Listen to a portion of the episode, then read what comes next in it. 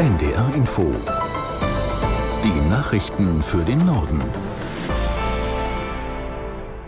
Um 12 Uhr mit Tarek Yusbashi. Israel hat seine Angriffe auf den Gazastreifen fortgesetzt. Auch die Luftangriffe vor allem auf die Tunnelsysteme der Hamas wurden nach Armeeangaben verstärkt.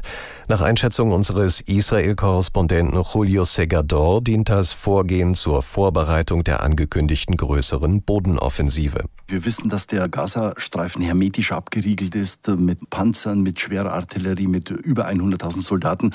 Aber vielleicht ist es nicht so, dass die alle auf einmal in den Gazastreifen einrücken. Wir haben jetzt eigentlich zum wiederholten Mal nachts das äh, Szenario gehabt, dass eher punktuell in den Gazastreifen vorgerückt wird, äh, konkret in dieser Nacht an drei Punkten. Und da kam es dann auch zu schweren Kämpfen mit Hamas-Kämpfern, die sich da den israelischen Truppen entgegengestellt haben. Damit hat man gerechnet. Ich glaube, dass die israelischen Militärs einfach ausloten momentan, wie groß der Widerstand ist, wenn sie reingehen und dass sie möglicherweise einfach peu à peu den, ja, buchstäblich den Boden bereiten für eine größere Bodenoffensive. Die Bundeswehr hat inzwischen mehr als 1000 Kräfte in den Nahen Osten verlegt, um im Notfall deutsche Staatsbürger ausfliegen zu können. Aus Sicherheitskreisen hieß es, dass sich die meisten Soldatinnen und Soldaten auf Zypern in Bereitschaft befinden. Das Verteidigungsministerium hatte zuvor erklärt, die eigene Reaktionsfähigkeit im Nahen Osten werde erhöht. Auf Zypern sind auch Spezialkräfte der deutschen Marine in Warteposition. Außerdem sind Soldaten des Kommandos Spezialkräfte nach Jordanien geflogen worden. Auf Malta hat ein zweitägiges internationales Ukraine-Treffen begonnen. Diplomaten und nationale Sicherheitsberater aus 65 Staaten sprechen über die Möglichkeit eines Friedensgipfels zur Beendigung des russischen Angriffskriegs. Unter anderem diskutieren sie über einen Friedensplan des ukrainischen Präsidenten Zelensky. Außerdem stehen die Themen Energie, Versorgung der Bevölkerung und nukleare Sicherheit in der Ukraine auf der Tagesordnung.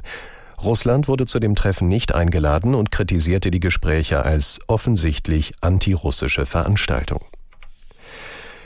Finanzminister Lindner und Justizminister Buschmann fordern, die Sozialleistungen für Asylbewerber zu kürzen. Das haben die beiden FDP-Politiker in einem Gastbeitrag für die Welt am Sonntag geschrieben. Aus Berlin Gabor Hallas. Unter ganz engen Voraussetzungen sei sogar eine Absenkung quasi auf Null denkbar.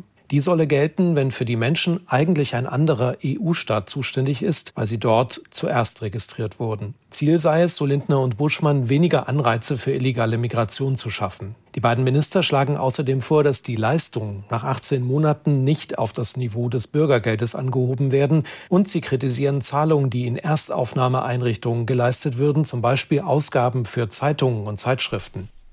Kurz vor der konstituierenden Sitzung des Bayerischen Landtags ist Haftbefehl gegen den neuen AfD-Abgeordneten Daniel Halember erlassen worden. Das hat die Würzburger Staatsanwaltschaft bestätigt. Demnach ermittelt sie seit Wochen gegen den 22-Jährigen wegen Volksverhetzung. Halember ist Mitglied in der Burschenschaft Prager Teutonia in Würzburg. In den Räumen der Gruppe hatten Ermittler Mitte September Kennzeichen verfassungswidriger Organisationen sichergestellt. Herr Lember genießt noch keine Immunität, weil der neu gewählte Bayerische Landtag erst am Montag zu seiner ersten Sitzung zusammenkommt. Das waren die Nachrichten.